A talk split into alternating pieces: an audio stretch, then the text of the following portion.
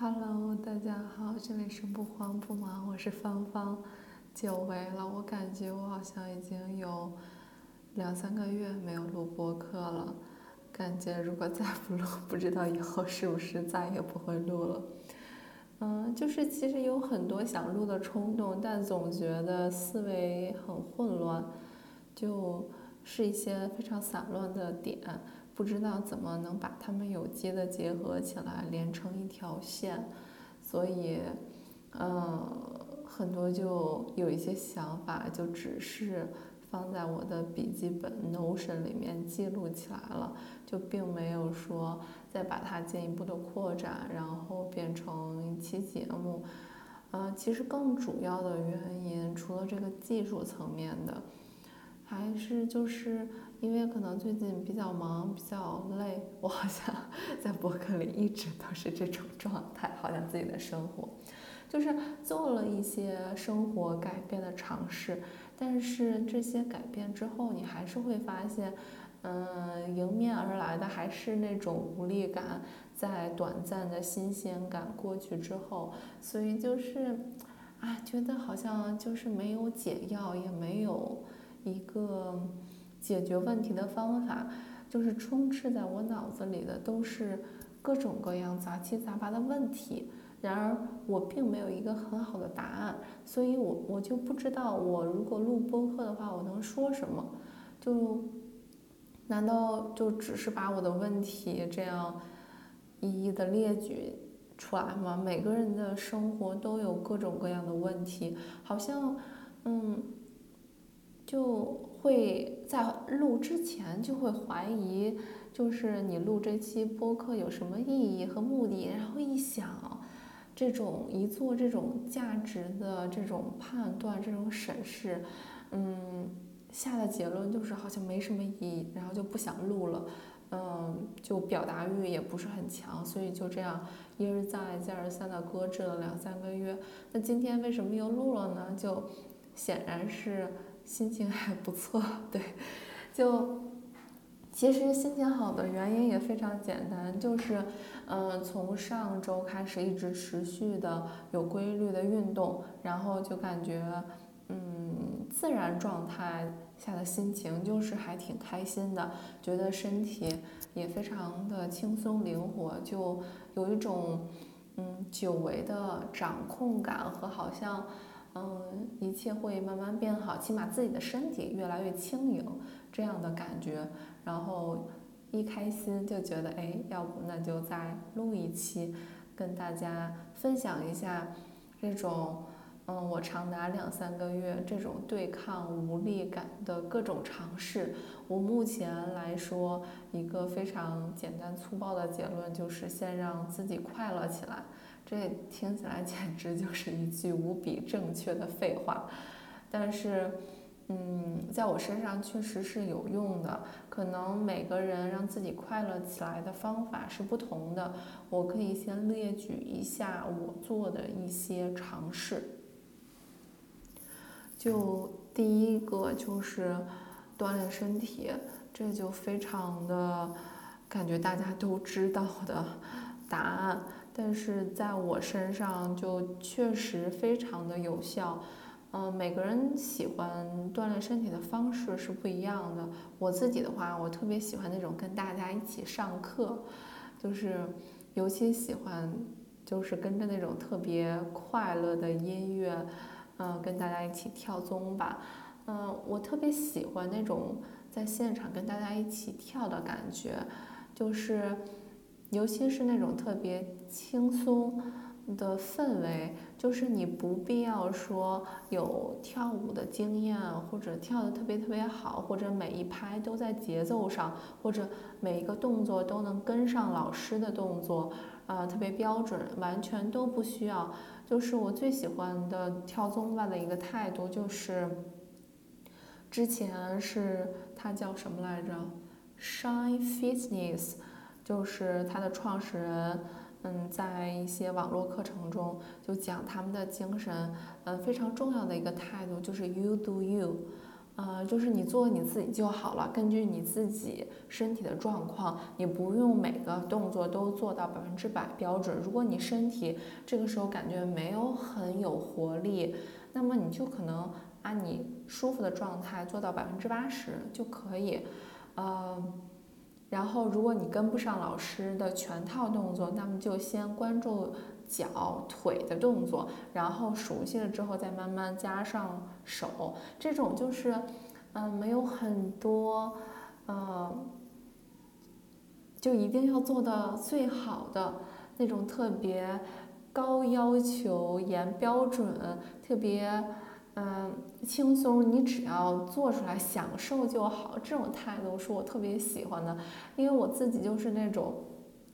对什么都有三分钟的热度，但是其实每一个尝试的东西我都不是说做的非常好，所以我觉得就这种，嗯，你就做呗，然后做的好不好无所谓，你开心就好，就这种特别轻松无所谓的态度，我就特别喜欢，然后所以我也就每次上完课之后就特别轻松，嗯，我也尝试过其他的舞蹈课，就比如说跳现代舞。就是我非常喜欢看，然后就是觉得跟着他的音乐，跟着老师跳，好像也有一种特别用自己的肢体表达自己情绪的这种感受。但是说实话，因为我，嗯，并没有舞蹈的基础，然后练习的时间也不是很长，所以，嗯，每当看到录像或者大家，嗯。都特别专业，或者甚至音乐都踩在点儿上，觉得心里还是有一点点小小的压力。呃，当然我也很喜欢，但是我觉得让我最轻松、最自在，或者让我觉得，呃，我跳起来最有自信的其实是宗吧，就是这种形式。当然每个人的方式都不一样，比如说，有的人喜欢举铁啦，或者有的人喜欢做瑜伽啊等等，这些都很好。嗯，这些都可以根据自己的身体状况。还有时间安排去做尝试，但是，嗯，每次锻炼身体完之后，你都会觉得啊，这个时间花的真值。但是锻炼身体之前，总觉得啊，我好忙，我的时间好紧张，这一个小时可能抽不出来。但你只要去做了，你就会觉得这段时间特别值，比你。呃，工作一个小时要值得多，因为它是真真正正为自己的，让自己开心，让自己生活健康的一个非常好的，嗯，我不能说投资吧，或者就是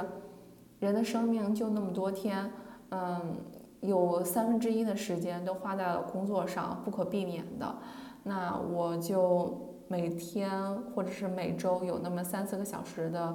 嗯。让自己的身体开心、轻盈的时间，那我觉得是非常值得的。另外一个小小的开心的点就是，呃，因为我最近刚来一个新的城市，其实，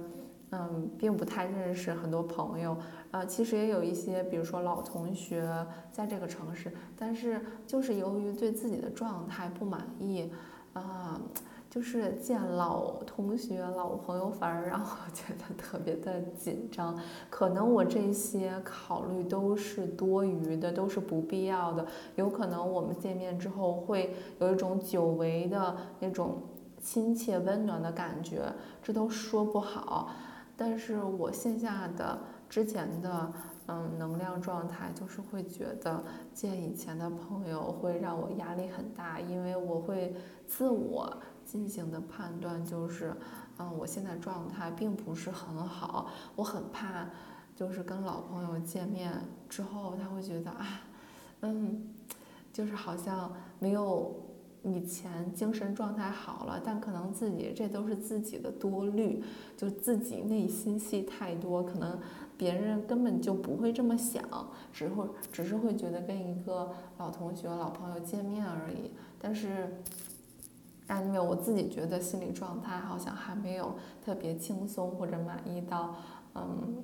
就很自然的见以前的朋友，就觉得还是 行，起码再锻炼一下身体什么的。因为最显而易见的就是，嗯，疫情这几年，其实我已经很久没有去过健身房了，所以就体重上，我觉得至少有长了十斤。嗯，你穿家居服不觉得，但是一穿就是以前的那些牛仔裤，你就会明显的发现这个变化。嗯，那又没有新朋友，老朋友感觉又不够自信，或者不够，嗯，心理状态好去见老朋友，那怎么办呢？就尽管我觉得我是一个对社交没有那么热情的人，但是我自知我没有办法说，嗯，一个月或者一直都不跟人有这种联系联络，不然的话我就会觉得好像自己置身于孤岛之中。这也是为什么我愿意上一些就是。舞蹈锻炼身体的课程，就起码就算我不用跟别人进行对话，但我觉得大家好像是在一个场域里一起做一件事情，就是这种融入的感觉，或者是好像跟这个世界还有一些呃非常弱的联系的感觉，让我感觉特别好。呃，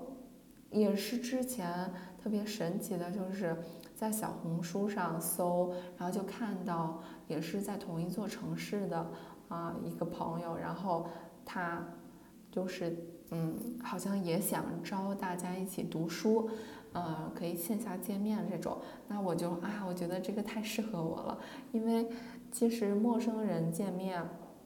就是很难有共同的话题嘛。但是如果大家共同读一本书，或者哪怕读的书不一样，是不同的。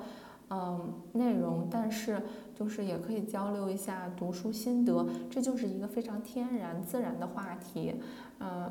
就是然后我就特别开心的就参加了这个群，然后上周还是上上周，我们有了第一次就是网友线下面基这种感觉。嗯，就是说实话，嗯。尽管都是第一次见面，但是聊起天来就是并不会有陌生感，就是这种线下的见面聊天更让你感受到，尽管大家天南地北来自，然后有不同的背景，但是对于一些呃共同的话题又享有共同的心情，比如说职场上的那些焦虑不顺心。嗯，对于生活的这种单调感、无力感，想做出的努力的尝试，这些就是一下子让大家打开了话匣子。嗯，就是非常自然的这种交流，就是已经很久没有了。嗯，所以也是特别特别的开心。就这样听起来，好像觉得。我的生活好像还很不错呀，然后充满活力呀，不是运动，然后就是线下跟朋友见面呀，听上去很好啊。但其实我感觉这只是生活非常非常小的一部分，大部分的时间都非常的平淡。嗯，朝九晚五的工作，啊，然后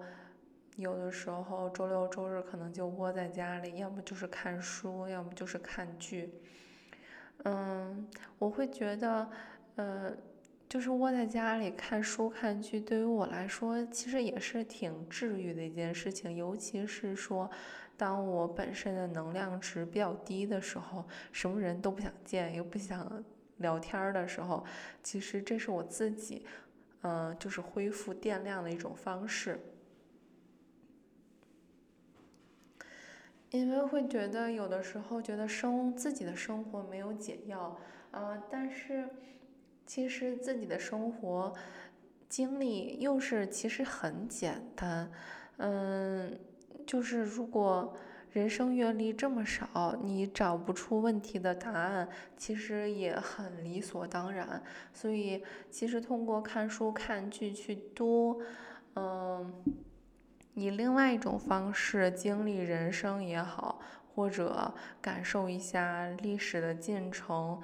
嗯，时代的潮水下人们是怎么 挣扎，或者。能够熬过来的，对于我来说也很有借鉴意义。就好像问一个老者啊，你当时是怎么度过那个困难的时期的？这个时候通过看书看剧，多多少少会起到这样的疗效。所以我就特别喜欢以这种方式来逃避现实中我不想面对的问题。嗯，以此机会就是慢慢的 自己疗养的这种感受。所以其实在这儿的话，也想给大家推荐一些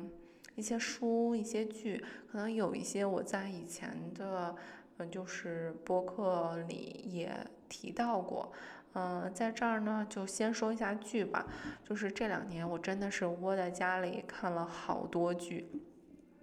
就是我发现我看那些都是还挺老的剧，人家可能很多年前这个剧特别流行的时候，我不知道为啥我就是不想看。然后现在已经过去这么多年了，我看起来就是特别有滋有味儿，就是各种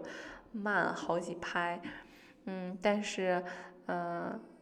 我觉得可能这就是我吧，我也不想就是非得死乞白咧让自己改变了，就就这样吧。然后想说的第一个剧就是《绝命毒师》（Breaking Bad），很多人应该都看过。我当时就是因为没有熬过，就是有点冗长、相对平淡的第一季，所以当时就弃剧了。然后。第二次看的时候是直接从第二集开始看，我感觉应该是没有什么任何问题的，然后就看起来就真的是真香。然后看完了一段时间之后还不过瘾，又过了几个月或者半年，又重新看了一遍，从第一季开始看，觉得还是，嗯，内容很精彩。尤其是我觉得它让我特别爽的一点的是，当你就是如果说。嗯，面对生活中或者命运里大或大或小的不公，你的内心有那种一腔怒火的话，那你就非常适合看这个剧，因为它会让你爽到，它会让你看到主人公就是如何在嗯命运不济、特别潦倒的中老年的时候绝地反击，嗯，让自己就是看起来非常平淡。的人生的后半段结尾有一个非常闪亮的、非常跌宕起伏的这样的一段经历，就觉得特别的过瘾。所以，嗯，这个剧就是我觉得是个爽剧，嗯，会平息或者会帮助你发泄出你内心的一腔怒火，是这种感受。然后另外几个剧可能就是。女性、爱情、家庭相关的，并不是近这两年看的，而是这近五六十年可能陆陆续续看的。我就是从，比如说从恋爱、家庭和职场方面，嗯，我觉得这三部剧就非常的好看。也是看这三部剧的时候，也是让我感受，嗯，我作为一个观众，嗯。就是这样一个非常普通的女性，嗯，从慢慢的特别的，嗯，懵懂，什么都不懂，想法非常的天真不切实际，到慢慢有一些对自己，嗯，女性独立呀，或者，嗯，我现在不想说这个词儿，因为好像说的太多了，就是，嗯，如何找到自己的主动权，呃。一步一步的，然后这样慢慢变成熟的这样的一个过程，嗯，那第一步就跟恋爱相关的，就是《欲望都市》啊。我看完这部剧的感受就是啊，我也很想大胆的、很放肆的、很恣意的去谈恋爱，去感受爱情，嗯，无论它是呃是甜蜜的还是伤痛的，因为觉得嗯。我年轻，我有这个资本，我有这个能力，我就是想感受那种特别刺激的感受。嗯，当然他也会提到，就是在恋爱中，嗯，女性共同面对的一些难题，或者这个社会结构本身，嗯的一些呃人们习以为常，但其实并不合理的一些现象。嗯，就是感受还挺深的。我觉得，就是。像谈恋爱或者在啊恋爱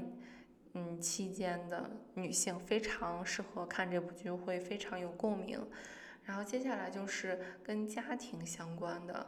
嗯女性当中的处境，那就是《绝望的主妇》。我看的时候，呃，就觉得啊，这个剧好好新颖。虽然它是非常古老的一部剧，可能第一季的画面都有点不清晰，但是它就是以非常。刺激、吸引人的方式，呃，把它贯穿起来，有点像破案剧。后来才知道，它的编剧好像还是导演，其实和《Why Woman Kills》他们是一拨人。所以，如果你喜欢看《Why Woman Kills》，那你一定特别喜欢看《绝望的主妇》。这里面就是更加呃刻画了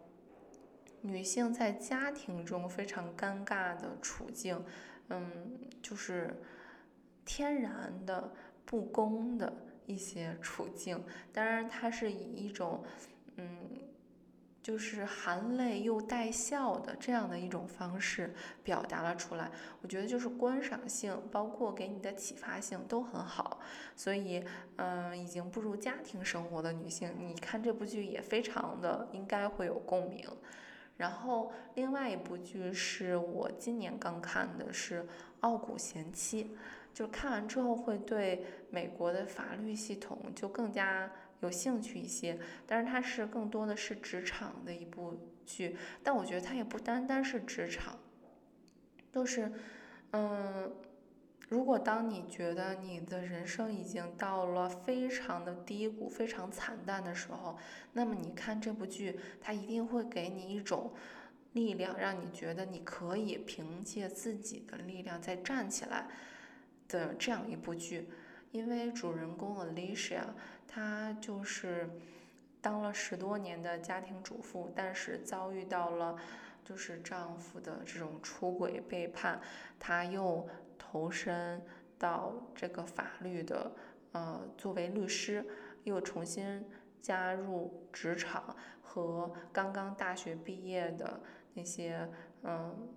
就是毕业生一起竞争同一个岗位，就是刚开始是非常的，嗯，非常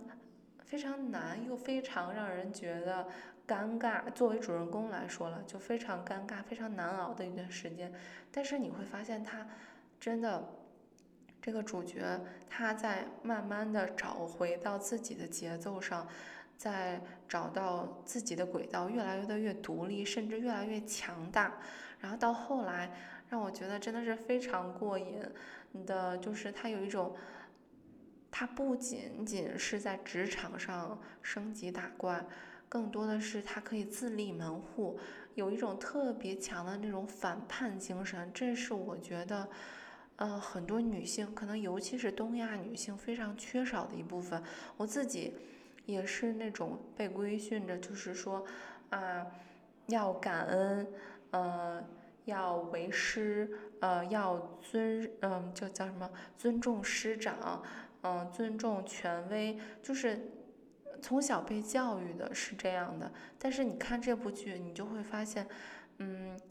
就是他会颠覆我非常相对传统的那一面的认知，你会觉得他这样。有反叛精神，自立门户，这就是，这就是非常痛苦，但是非常必须的一步。只有踏过了这一步，你才能真正的，就是更加的摆脱之前的各种规，各种。能摆脱之前的各种对你的束缚，你能够真正的展开翅膀，飞向自属于自己的天空的这种的感受，呃，所以这部剧的话也非常的推荐。我觉得就是《欲望都市》《绝望的主妇》《傲骨贤妻》，就是一步一步，呃，让你更加的这种嗯自我的意识会越来越强的，嗯，这样的有几部剧。非常适合在不同人生阶段的女性来观看。其实除了美剧，我也就是考古了很古早的，就是呃大陆的剧，呃，就比如说我我记着我小时候陪我妈妈看过这部剧，因为她特别喜欢江山和王志文。这就是过把瘾就死，就只有八集，尽管它就是可以算是古董剧了，因为它好像是九四年的剧，但是真却让我看的完全是耳目一新。首先，我第一个特别嗯冲击我的一个感受就是，嗯，原来主角不用说是高富帅或者是白富美，他们就是普通的，嗯，就是非常普通的平民的。也可以作为主角的，这其实还让我觉得，在现在这个时间，在看，尤其是充斥着别的一些，嗯，内地的一些，尤其是跟，嗯，就是最近这几年就是在看的一些剧对比来说的话，就真的是非常的亲民了，因为觉得。原来普通人也是可以有非常轰轰烈烈，呃，非常精彩的爱情的。这这一光光就仅这一点就非常的让我觉得治愈。另外一个就是他没有所什么所谓的狗血剧情，然后，就尽管他最后就是让男主角就是得一个非常莫名其妙的病，就是一个悲剧。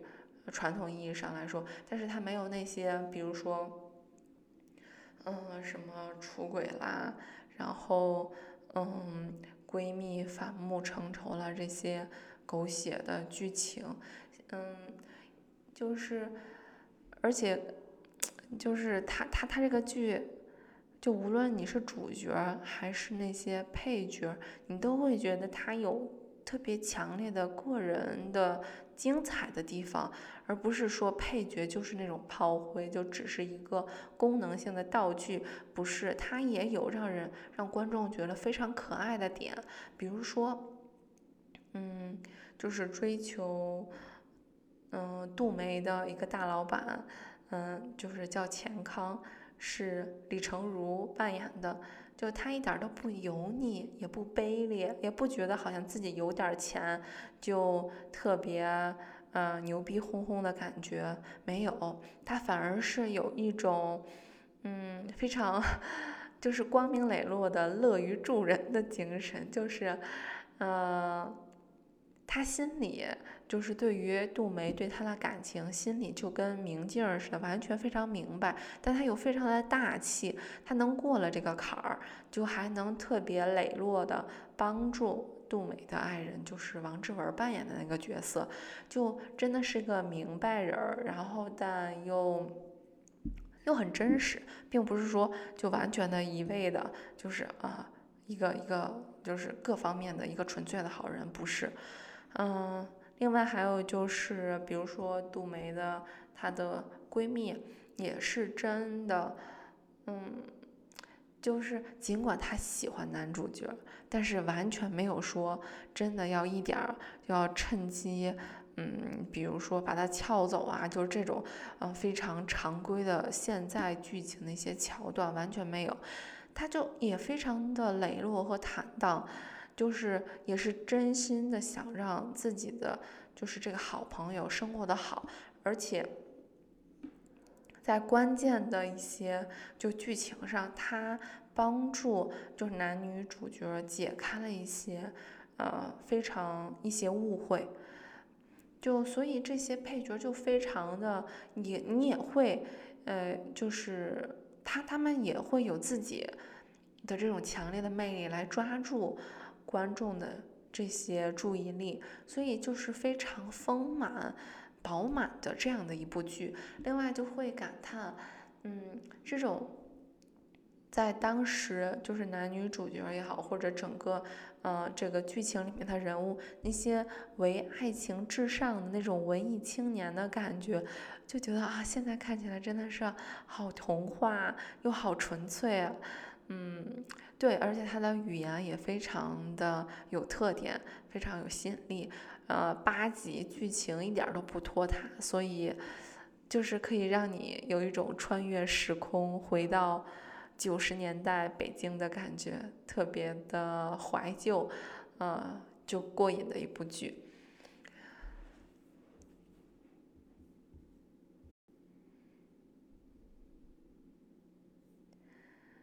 对这一期其实就是非常，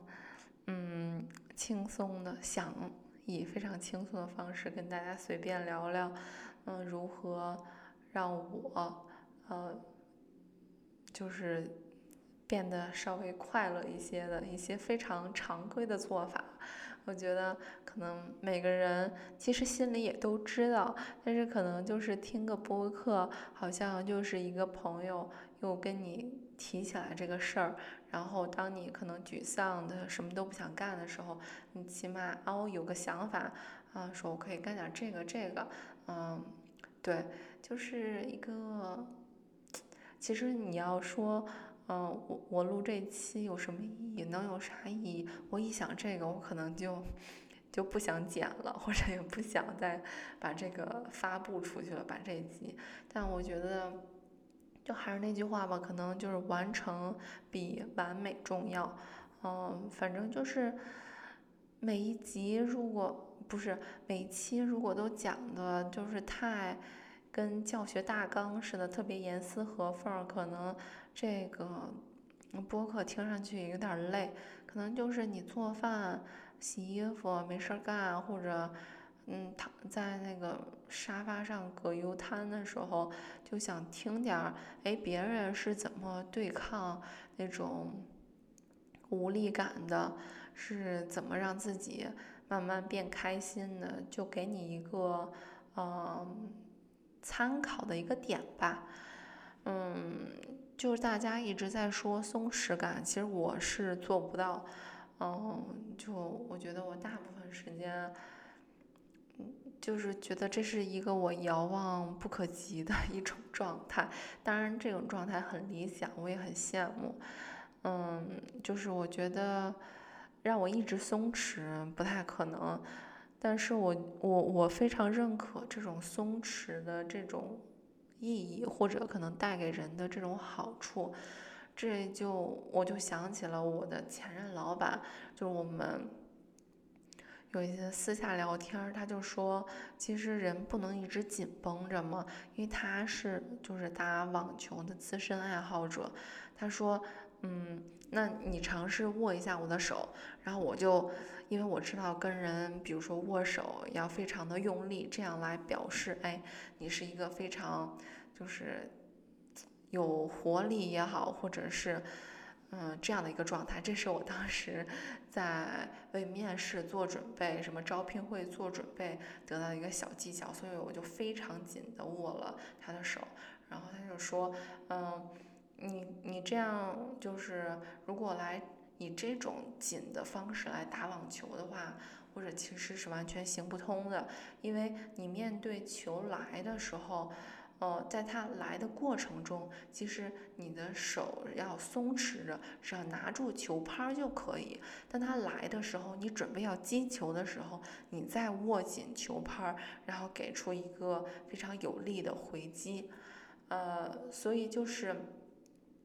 跟人生活一样的，大多数情况下，嗯，我当然我自己还没做到，就是努力往这个方向尝试，就是要相对松弛的，你只要握住你生活的那个球拍，不让它掉地上就可以。你握着它，当嗯